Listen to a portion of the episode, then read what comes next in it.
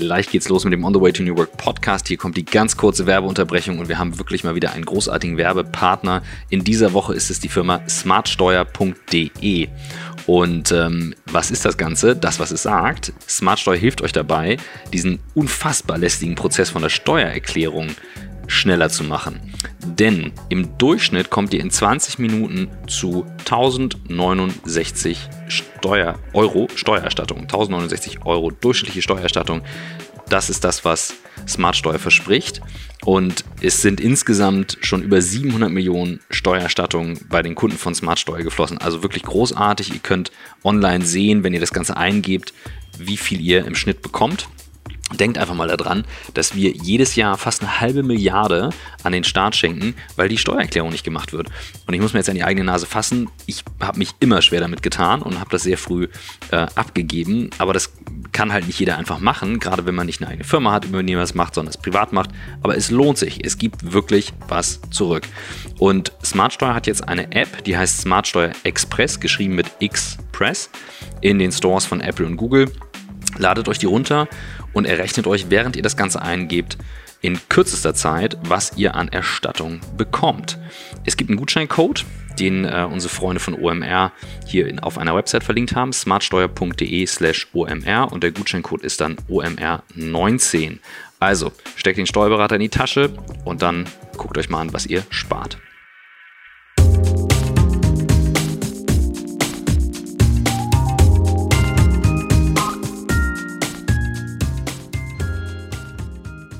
Herzlich willkommen zum On the Way to New Work Podcast. Heute nur mit mir, Christoph Magnussen. Michael lässt sich entschuldigen, aber Michael hat uns beide zusammengebracht, die hier sitzen. Ich habe nämlich zu Gast Daniel Barke, den Gründer und CEO von Work Genius. Vorher My Little Job. Und ähm, ich glaube, du hast Michael schon vor einigen Jahren kennengelernt. Und ähm, er sagte, Mensch, äh, wir müssen dringend dich in den Podcast holen. Du hast nämlich nicht nur ähm, die Passion, die Arbeitswelt auf den Kopf zu stellen, sondern du tust es mit deinem Unternehmen und ähm, deswegen freue ich mich, dass du hier bist. Ja, vielen Dank. Äh, ich freue mich auch sehr, dass ich, dass ich hier bin. Äh, vielen Dank für die Einladung nochmal. Und ähm, ähm, wie du schon sagst, wir beschäftigen uns jetzt seit, seit vielen Jahren mit der Thematik, eigentlich schon ähm, zu Zeiten, wo, wo andere ähm, noch gar nicht so sehr darüber geredet haben. Ähm, können wir später sicherlich auch so ein bisschen mehr drüber oder darauf eingehen. Ähm, aber deswegen freue ich mich sehr, heute hier zu sein. Sehr schön. Sag doch ein bisschen was zu dir als Person. Ähm, du bist Gründer, du hast hier in Hamburg studiert oder wo hast du studiert? Genau, ich bin in Hamburg geboren, bin mhm. auch in Hamburg aufgewachsen, bin hier äh, zur Schule gegangen, habe hier mein Abi gemacht habe da auch meinen Mitgründer äh, Marlon kennengelernt äh, während der Schulzeit und hab, bin dann aber zum Studieren in den Süden gegangen, nach München, mhm. ähm, zwischenzeitlich noch nach, nach Kanada, in Vancouver studiert. Oh, wie geil. Ähm, Müssen wir drüber reden, ne? Also das ist einer meiner favorite Spots on the world. Definitiv. Du hast es gemacht, ja, ich habe es nicht ähm, gemacht. Okay. Traum, traumhafte Destination. Ähm, habe da auf Vancouver Island äh, mhm. eine Zeit studiert.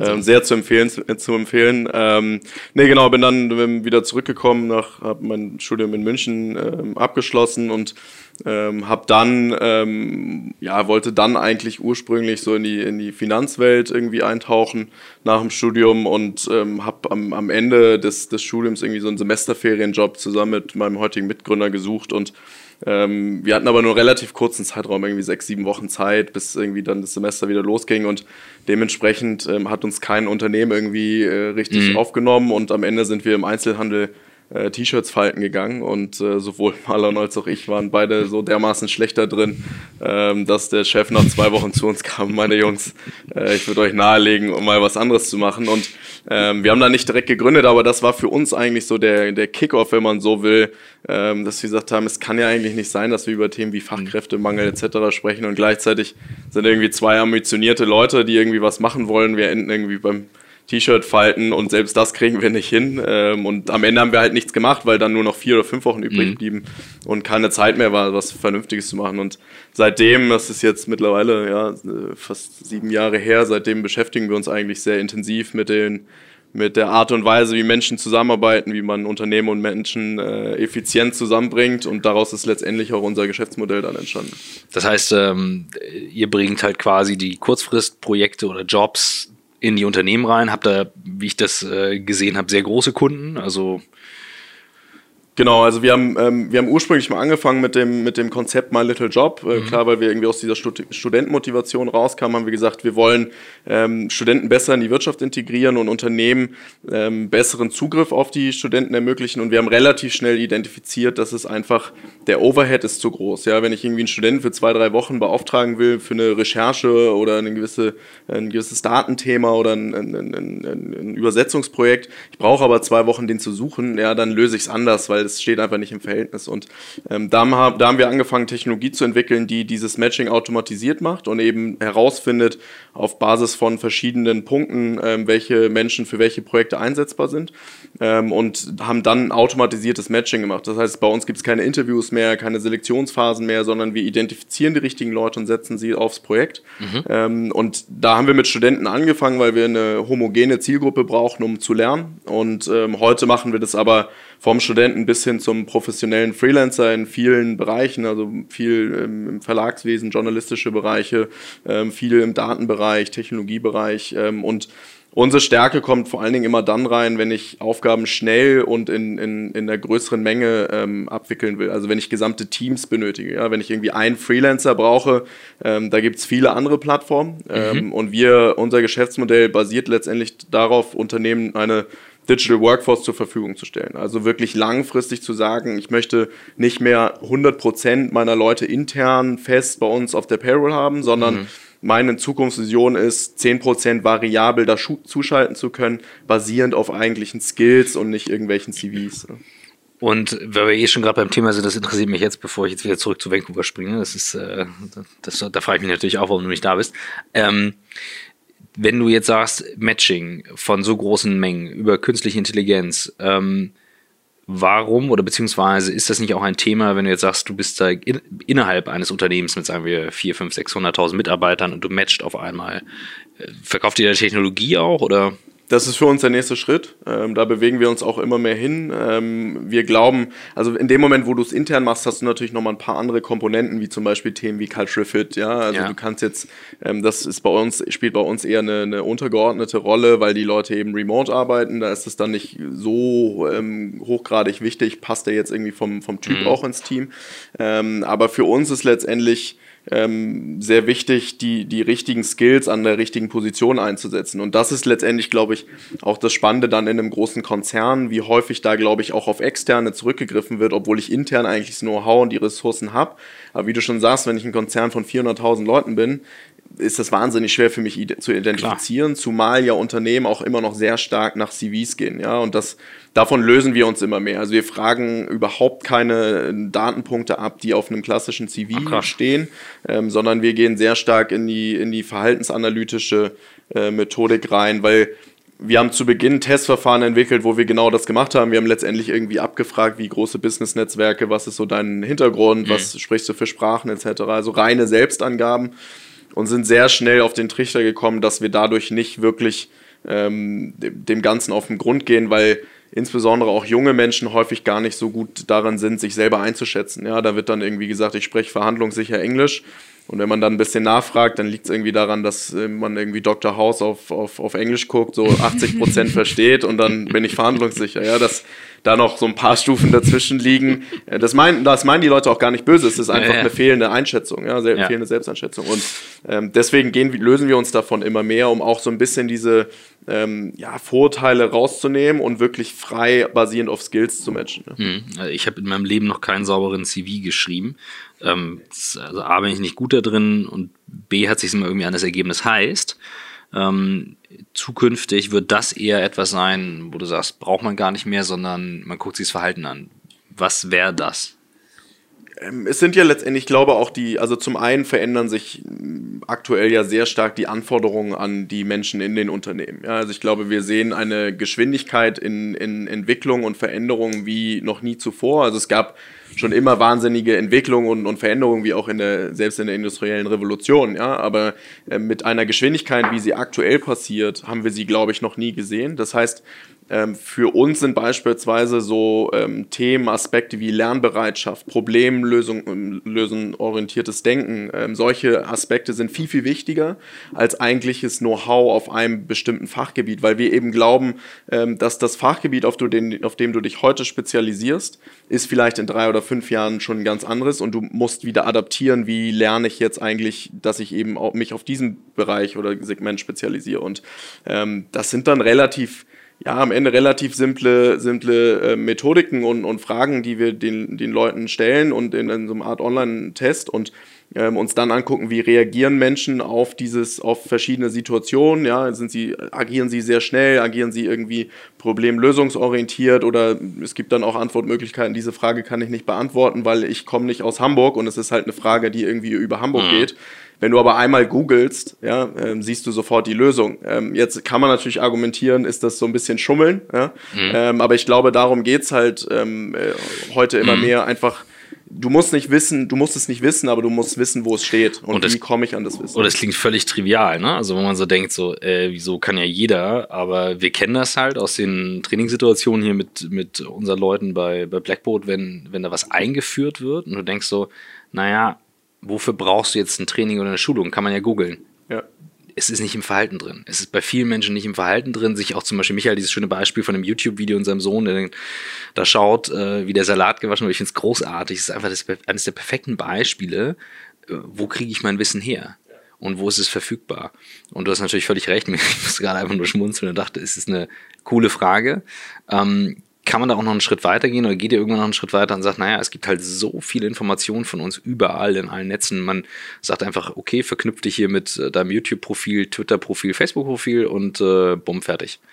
Ja, ist ein, ist ein spannender Ansatz, über den wir auch viel nachdenken. Das Problem in dem, in dem Segment oder was man in dem Moment bekommt, ist, dass wir nicht mehr die Datenhoheit haben und somit nicht mehr wissen, wie die Daten erhoben wurden. Ja? ja. Ähm, Menschen sind ja relativ gut da drin, sich zu präsentieren, wenn sie wissen, wie sie sich präsentieren sollen. Ja, also als Beispiel, wenn ich irgendwie diesel dieselbe Person bewirbt sich einmal auf eine Accounting-Stelle und einmal auf eine Sales-Stelle. Bei der Accounting-Stelle wird die Person sagen, ja, ich bin sehr zahlengetrieben, ich kann, bin mathematisch, Schreibtisch. Ähm, mir ist so Teamarbeit ist mir nicht ganz so wichtig. Ich will mich irgendwie fokussieren auf die Sachen, um sie wirklich sorgfältig und sauber zu erledigen. Und dieselbe Person bewirbt sich jetzt auf die Sales-Stelle und wird sagen, ja, ich bin total outgoing, Zahlen, ja, finde ich ganz gut, aber wichtig ist einfach, dass ich ja meine Ziele erreiche ähm, und bin so total der Connector, weil er eben weiß, was in der Stelle gefordert wird. Und ähm, das ist ja ähnlich, sag ich mal, dann auch viel auf, auf Social-Media-Profilen beispielsweise.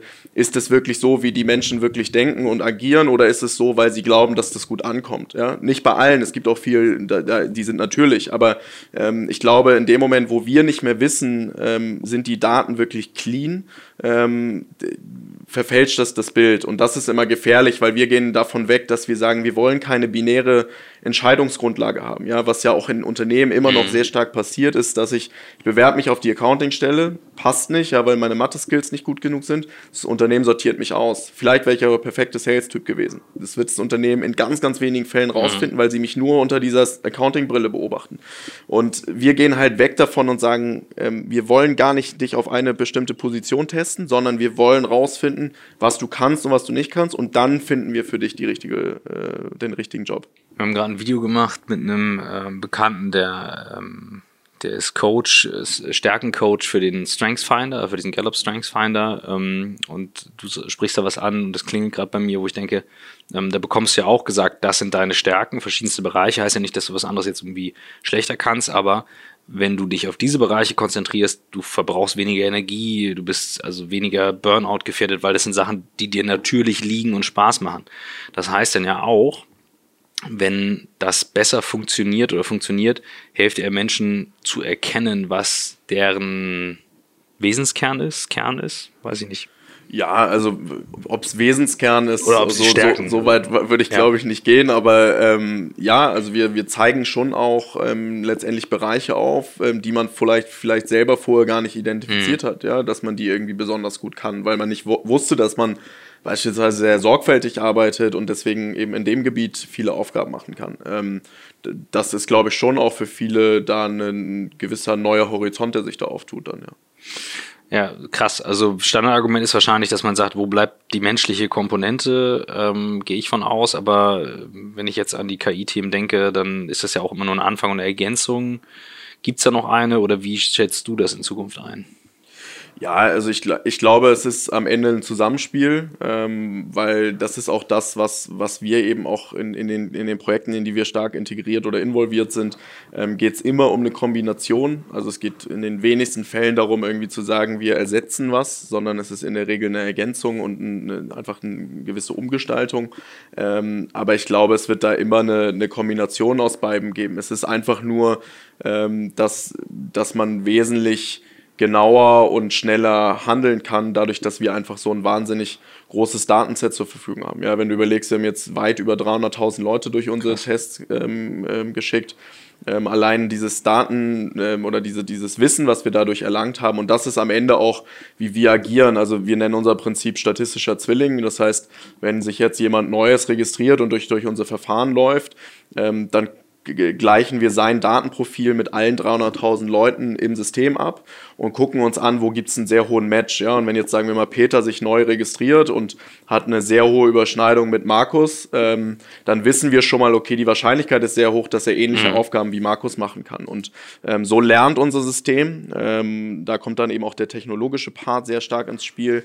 Und ähm, ja, so entwickeln wir uns immer weiter, so lernen wir immer weiter. Und das ist, das kannst du ja letztendlich nicht mit einem Mensch machen. Ja? Du kannst ja. nicht da zehn Leute hinsetzen, die mal anfangen, 300.000 Menschen zu screenen. Mega spannend. Jetzt haben wir doch viel über die Firma geredet, aber es ist einfach ein geiles Thema, ähm, weil ne, ein Riesenmarkt, Riesenumbruch. Was mich aber nochmal interessieren würde, ähm, auch neben Vancouver, wir kommen noch drauf zurück, garantiert. ähm, ja, das ist mein äh, favorite place to be. Ähm, was mich nochmal interessieren würde, du hast damit natürlich echt einen krassen Blick in den Arbeitsmarkt und siehst, was gerade passiert. Wenn du jetzt auch diesen ganzen Trend New Work, Digitalisierung und so weiter siehst, was, was siehst du? Also erkennt ihr irgendwelche Muster? Was ist dir aufgefallen, auch über die letzten Jahre? Ja, also ich, genau, wir, dadurch gerade, dass wir in, in viel, viele Unternehmen sehr stark mittlerweile integriert sind in Prozesse, ähm, bekommen wir eben auch sehr viel mit. Ähm, und da gibt es schon einige Muster, die sich, die sich da rauskristallisieren. Ich, für mich das größte Muster ist, dass man seit so, würde ich sagen, anderthalb Jahren eine sehr starke Bewegung in den Unternehmen sieht. Teilweise auch sehr stark aus Management heraus. Also dass, ähm, dass man oder dass wir wirklich sehen, dass das Management weiß, ähm, junge Menschen ticken anders, gerade was irgendwie auch ja, Arbeitsweise etc. angeht ähm, und dass sich in Zukunft ähm, durch Flexibilisierung der Arbeit etc. stark verändern wird und sie wissen, sie müssen jetzt anfangen, sich zu bewegen. Ähm, das ist schon mal sehr positiv. Wir haben noch ein Büro in New York, also wir müssen das USA-Geschäft äh, darüber ausbauen. Die Amerikaner sind da, wie in so vielen Dingen, schon ein Stück weiter und, und denken da noch so ein bisschen fortschrittlicher, aber ähm, ich bin ähm, ja eigentlich sehr, sehr glücklich darüber zu sehen, dass deutsche Unternehmen sich auch bewegen ähm, und auch große Konzerne. Ähm, was wir eigentlich in fast allen ähm, Unternehmen sehen, ist, dass es dann aber eine relativ große Diskrepanz zwischen Wunsch und Realität ist. Ja, und wir haben vorhin kurz, äh, hast du kurz angerissen, so dieses Mentalitäts- Ding, ja, mhm.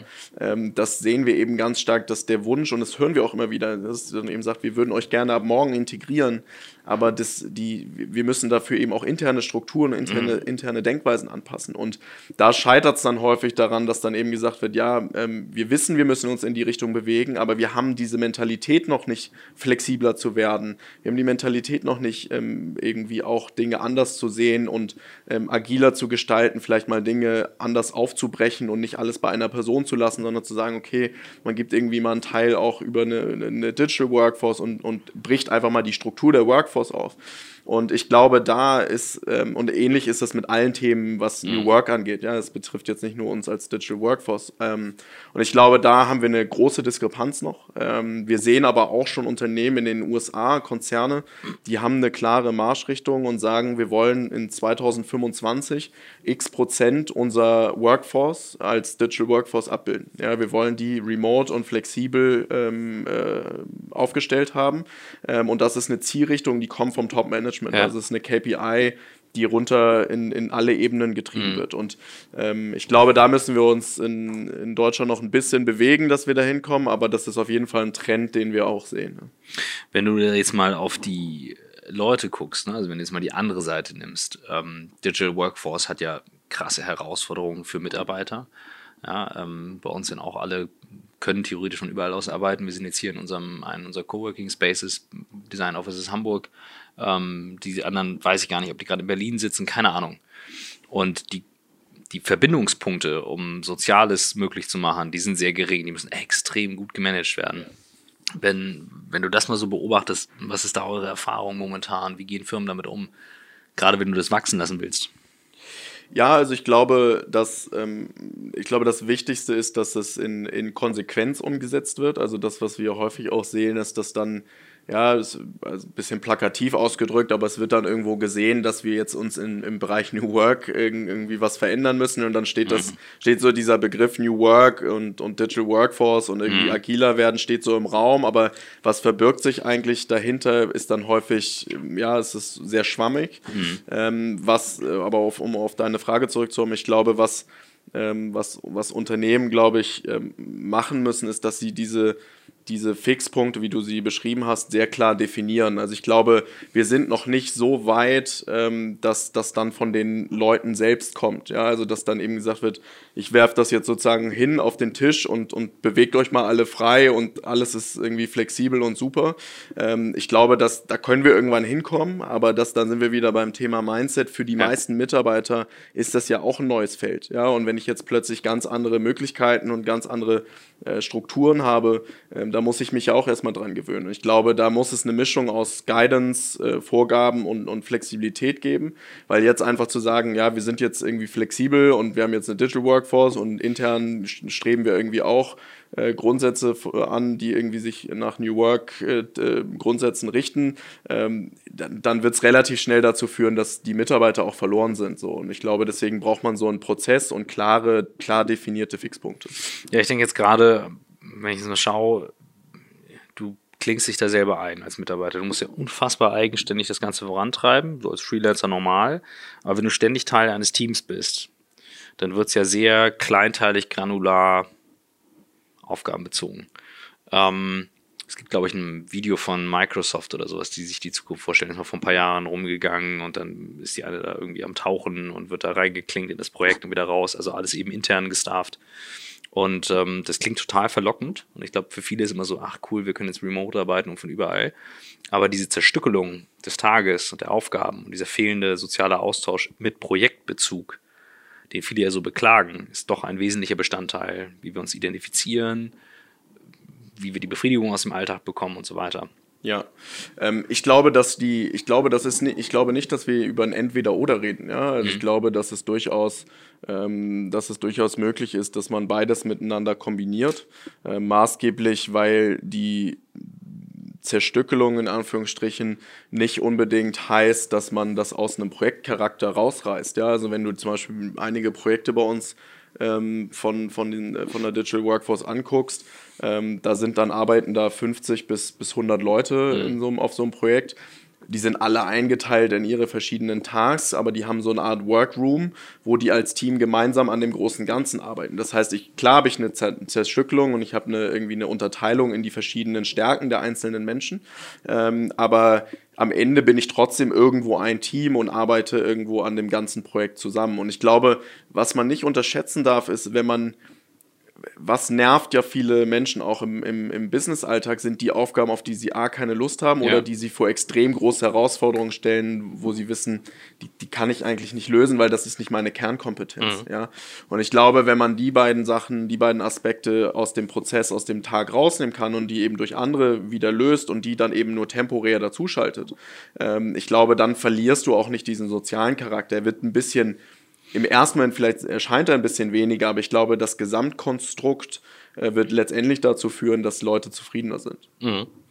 Äh, spannend, wie gesagt, also ich sehe es, verstehe es und ähm, bin einfach nur gespannt zu sehen, was das tatsächlich mit ne, Arbeitswelt, soziales Zusammenleben, da sind einfach so viele Aspekte drin, die wir auch gerade beobachten. Das meiste hat ja einfach mit der eigenen Haltung zu tun und wie ich dem gegenüber trete.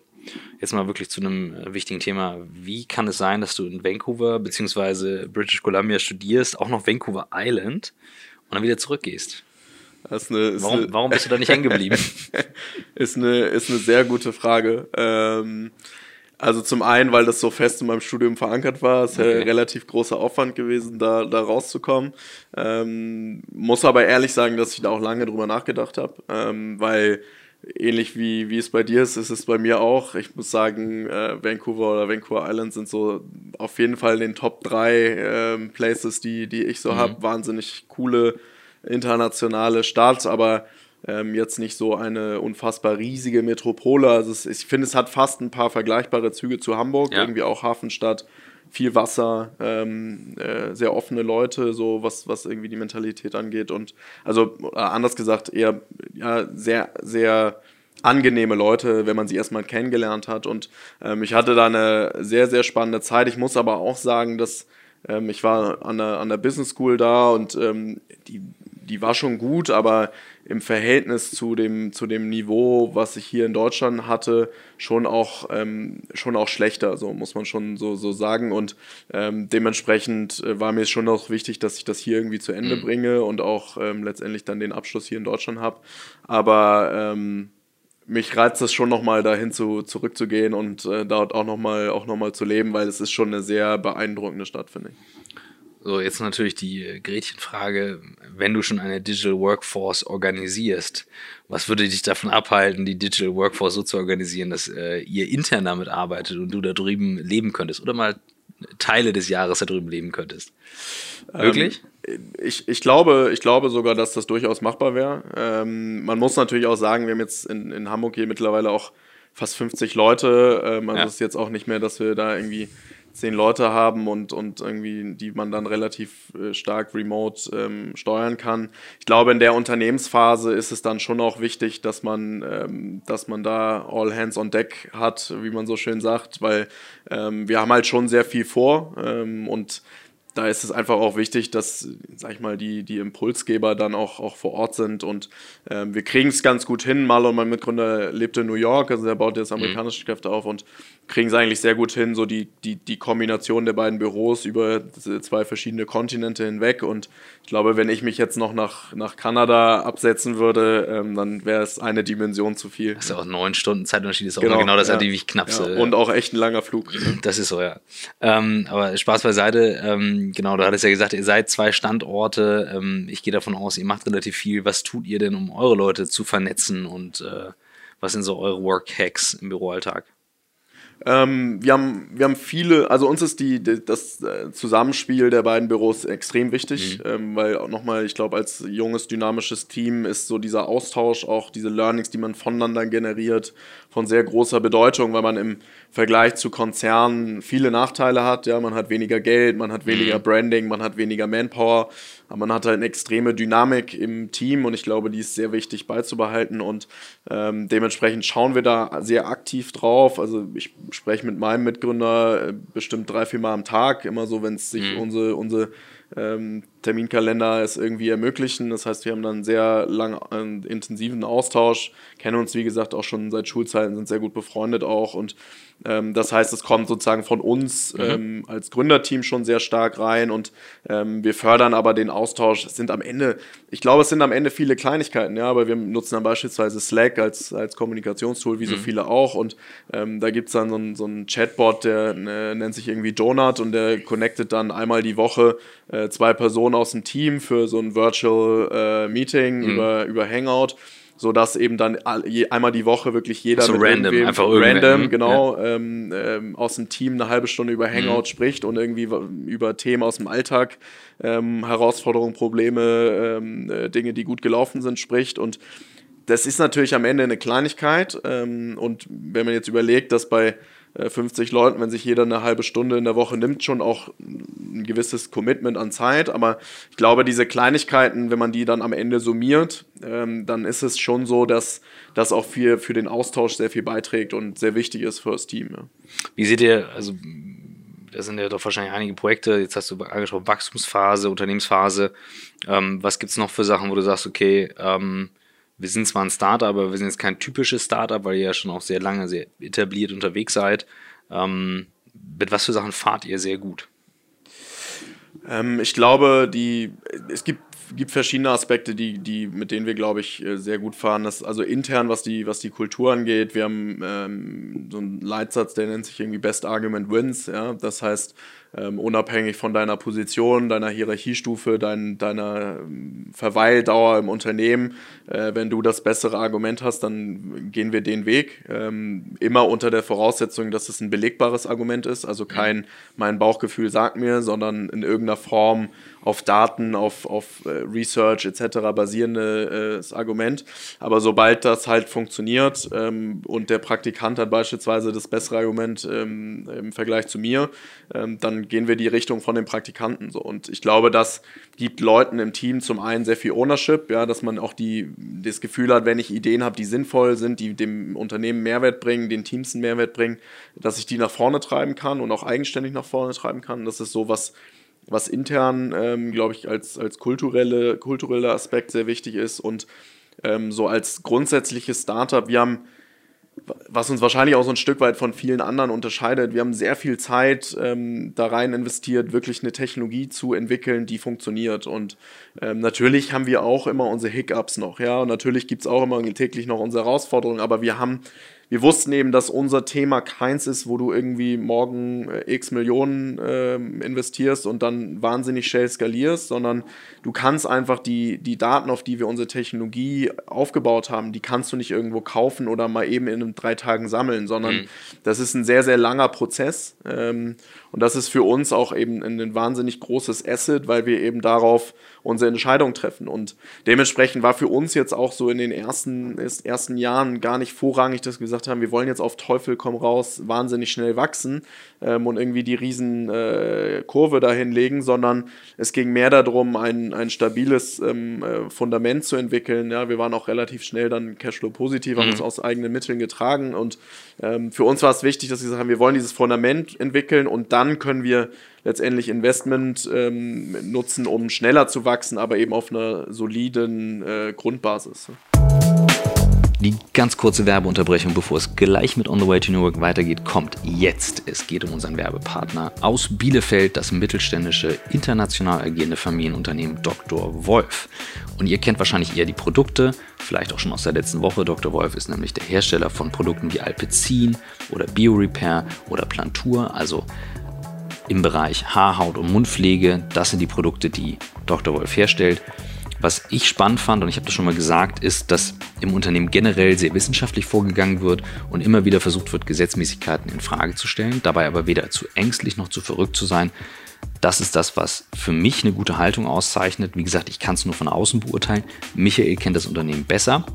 Und konkret geht es darum, dass Dr. Wolf versucht, seine Marken zu digitalisieren. Das heißt, Wer von euch mitarbeiten möchte, zum Beispiel als Data Scientist, als Data Engineer, als Head of Online Marketing, als Junior Performance Marketing Manager oder, oder, oder, der sollte sich das mal anschauen. Bielefeld, also im Herzen Ostwestfalens, aber eben ein ganz spannendes Zentrum für mittelständische Unternehmen. Da kommt einiges her.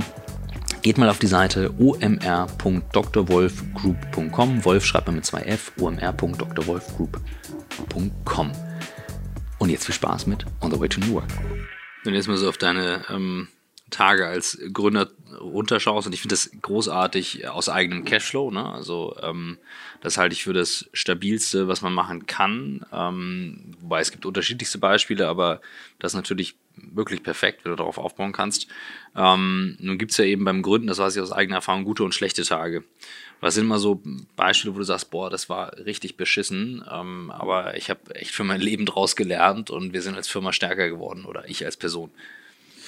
Ja, also ich glaube, ähm, ich, wie du schon sagst, das, das, das gibt es, glaube ich, fast auf, auf Tagesbasis ähm, irgendwie. Man muss dazu sagen, dass wir ähm, die ersten äh, zwei Jahre ähm, ja, maßgeblich damit äh, verbracht haben, irgendwie diese Technologie zu entwickeln. Und wenn du halt relativ wenig Erfolg hast, die Technologie dann an den Markt zu bringen und zu verkaufen, ist das per se schon mal sowieso eine recht frustrierende Zeit. Mhm. Ähm, da war es wirklich sehr hilfreich, dass wir ein sehr gut funktionierendes Gründerteam waren, äh, was sich da eben gegenseitig auch ähm, unterstützt hat und, und immer wieder, wenn einer einen schlechten Tag hat, irgendwie rausgezogen. Ähm, was so grundsätzlich die, die, die, Tage angeht, was, was so richtig äh, schlecht äh, passiert ist, ähm, ich weiß gar nicht, ob ich das so auf einen Tag runterbrechen kann. Ich glaube, es geht viel mehr darum, ähm, diese Denkweise zu haben, tomorrow is another day, ja, weil mhm wie du schon sagst, also du hast wahrscheinlich im Schnitt irgendwie einmal die Woche einen schlechten Tag und äh, für mich ist aber extrem wichtig, dass ich am nächsten Tag wieder ins Büro gehe mit einem frischen Kopf, mit, mit dem richtigen Gedankengang, um auch mhm. mein Team wieder zu motivieren, ja, und ähm, aber letztendlich ich habe irgendwie, das ist so eines der, der Learnings, einer der Key Learnings, die ich über die letzten Jahre für mich entwickelt habe, ist, ist einfach dieses, ja, gestern war ein schlechter Tag, mhm. aber heute ist ein neuer und dieses nicht, nicht in den nächsten Tag mit reinnehmen. Und ja. ähm, das ist für mich extrem wichtig. Ähm, das ist auch das, was ich immer wieder den, den, den, den Leuten bei uns im Team auch mitgebe. Und ähm, für, für uns ist aber so dieses, ähm, ja, das, was, wie sieht ein schlechter Tag aus? Ich glaube, ähm, der, der härteste Tag, glaube ich, den wir bisher hatten, war tatsächlich, als wir letztes Jahr unseren, unseren Relaunch, wir haben unsere Technologie nochmal komplett mhm. vom Scratch neu entwickelt. Ähm, und äh, ja, da ging, ging, hat nicht alles so funktioniert, wie wir uns das vorgestellt haben. Es waren zwei, drei sehr intensive Tage und ähm, da denkt man natürlich dann schon nochmal viel darüber nach, irgendwie, wie ja. hätte man es besser vorbereiten können, was sind so die, die Pain Points, die man im Vorfeld hätte äh, ausschließen können. Aber ähm, mhm. Für mich gibt es auch gar nicht so diesen einen Tag, der für mich irgendwie Worst Case war, weil letztendlich denkst du das jedes Mal, wenn so ein Tag über dich reinbricht. Ähm, für mich ist dann immer entscheidend, der nächste Tag ist ein neuer. Mhm. Machst du das, weil das, es gibt, ich weiß gar nicht, wo das herkommt, ähm, ah, wie heißt dieser Spruch? Auch das geht wieder vorbei. Ähm, ach, wo habe ich das denn gelesen? Ich, äh, ich komme gleich drauf. Also großartig, da habe ich gedacht, okay, auch das geht wieder vorbei, auch das geht wieder vorbei. Nur in dem Moment, ne, wo es einen so packt, keine Ahnung, Kunde sagt ab, äh, Technologie geht nicht, äh, ne, und dann steigt es in ihr hoch. Ähm, wie gut bist du da drin, jetzt gerade, wo so ein Team groß geworden ist? Und ich kenne aber wahnsinnig viele Gründer, die bleiben halt in ihrem alten Verhalten, die wachsen dann nicht mit mit der Rolle. Wie gut kriegst du das hin, das dann nicht ins Team reinzutragen, das es dann bei dir zu lassen und damit umzugehen? Ja, das selber zu beurteilen ist immer relativ ja, schwierig. Das ist, kommt halt eben jetzt so an. Ne? Also, du wolltest jetzt eine ähm, KI, die dich beurteilt. genau, ja.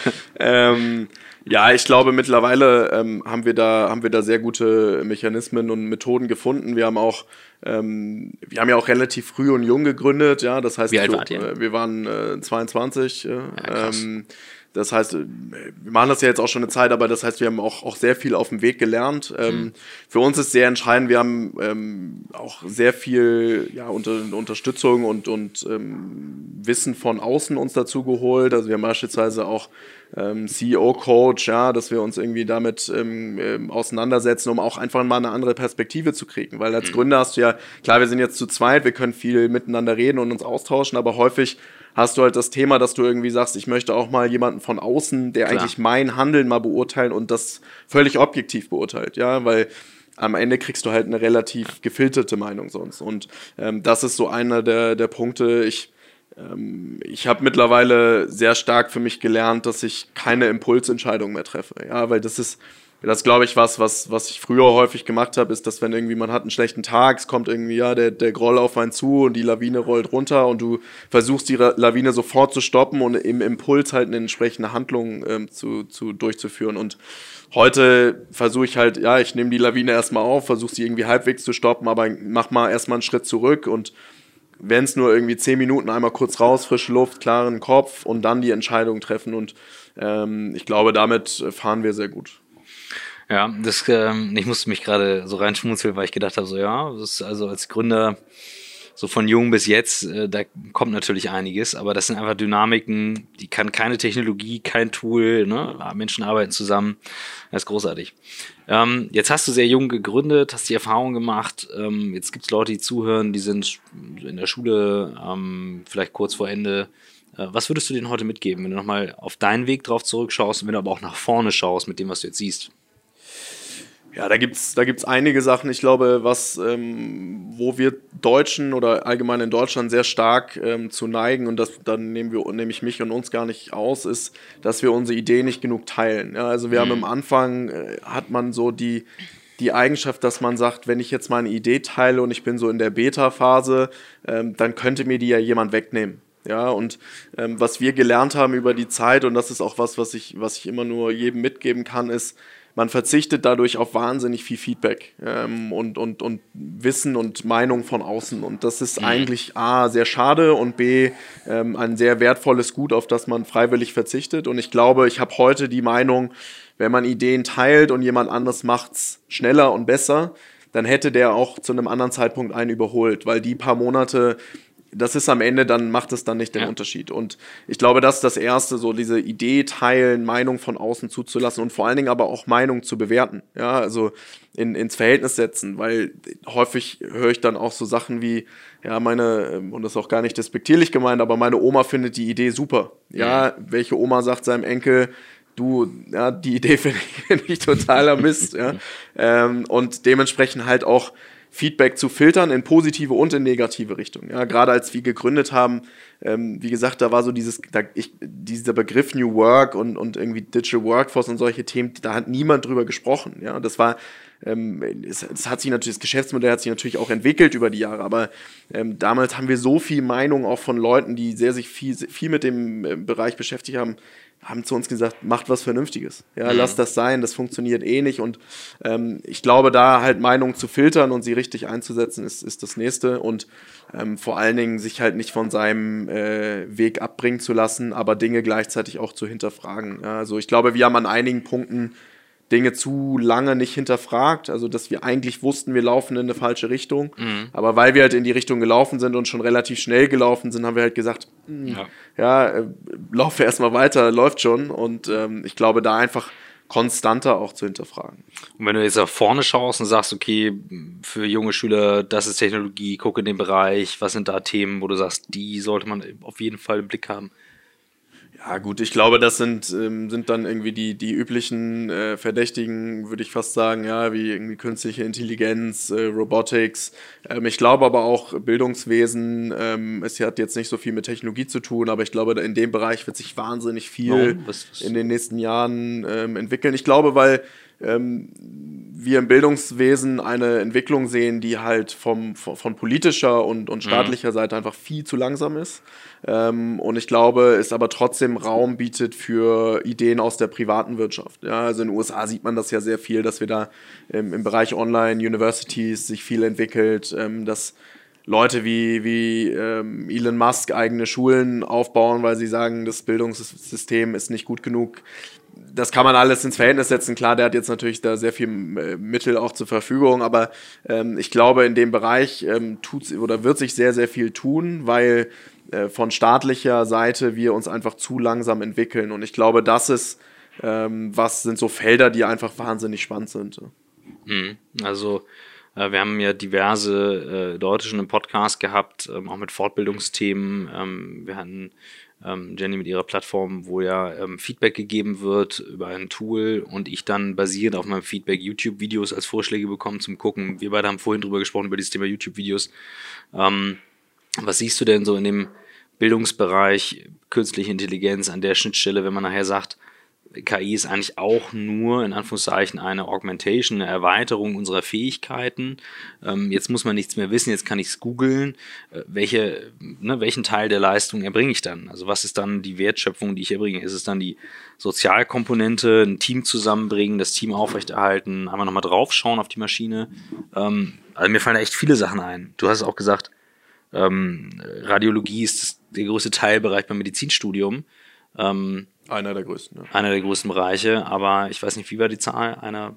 Ja, also da gibt es viele verschiedene Studien drüber, aber äh, ähm, ähm, am Ende wird es irgendwie so sein, dass du wahrscheinlich anstatt von 20, 30 Radiologen nur noch einen benötigst, ja. ähm, der halt sich die Ergebnisse von der KI anguckt und ähm, weil die, die Technologie einfach wesentlich mehr Daten zur Verfügung hat. Trotzdem ähm, schlagen immer noch sehr, sehr viele junge Medizinstudenten in der Spezialisierung den Weg Radiologie an, weil es halt sehr lukrativ ist aktuell noch. Ja? Ähm, aber es ist einfach nicht mehr, ähm, nicht mehr so sehr zukunftsorientiert. Und ich glaube, ähm, das ist so dieses, also ich, ich bin kein Verfechter davon, der sagt, ähm, Technologie wird uns alle Jobs wegnehmen und mhm. ähm, wir müssen irgendwie schauen, wie wir irgendwie über Themen wie Grundeinkommen etc. reden, weil wir verlieren alle unsere Jobs. Ich glaube, unsere Jobs werden sich verändern. Ja, auch damals in der industriellen Revolution haben alle gesagt, oh Gott, was passiert? Ähm, wir verlieren alle unsere Jobs die Jobs haben sich halt verändert. Und das Gleiche wird heute oder in, in, in, in x Jahren auch passieren. Wir werden einfach andere Einsatzfelder sehen und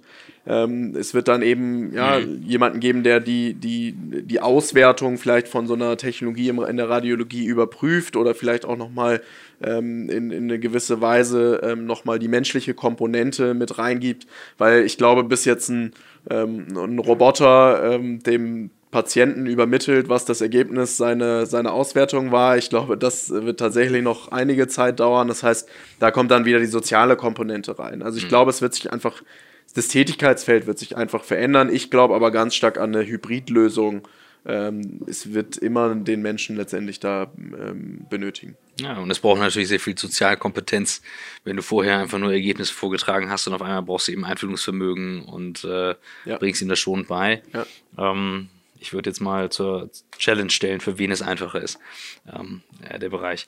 Ja, cool. Äh, ich, also mir fallen tausend Themen noch wieder ein. Da Michael nicht da ist, ich bin normalerweise mit der Timekeeper, also habe ich jetzt eben schon mal so geguckt, so wir rasen schon wieder auf die 45 Minuten zu. Ähm, so, jetzt, du bist jetzt in einem Bereich, du, du hast äh, mir im Vorgespräch gesagt, dein Job ist eigentlich momentan ein Hobby, ähm, da ist nicht viel Luft für andere Sachen, ihr wächst super schnell. Trotzdem hast du selber gesagt, wie wahnsinnig wichtig das ist, ähm, zu lernen und eben das zu haben. Wie stellst du für dich sicher, wo, wo kriegst du Inspiration her und wie bringst du die Inspiration bei dir ins Team? Aber erstmal, wie, wie, wo kriegst du Inspiration her und äh, ja. Ähm, zwei Sachen letztendlich. Also ich, ich habe letztendlich so, so einige Personen, die ich wo ich also sowohl im, im persönlichen Netzwerk, die ich, die ich über die Jahre irgendwie kennengelernt habe, als auch ähm, im, im, im YouTube-Netzwerk, würde ich es jetzt mal nennen, mhm. ja, irgendwie Personen, die ich, ähm, von denen ich sehr viel halte, ähm, wo ich dann irgendwie, wenn die irgendwelche gewisse äh, Talks geben, die ich mir konstant äh, oder sehr regelmäßig anhöre.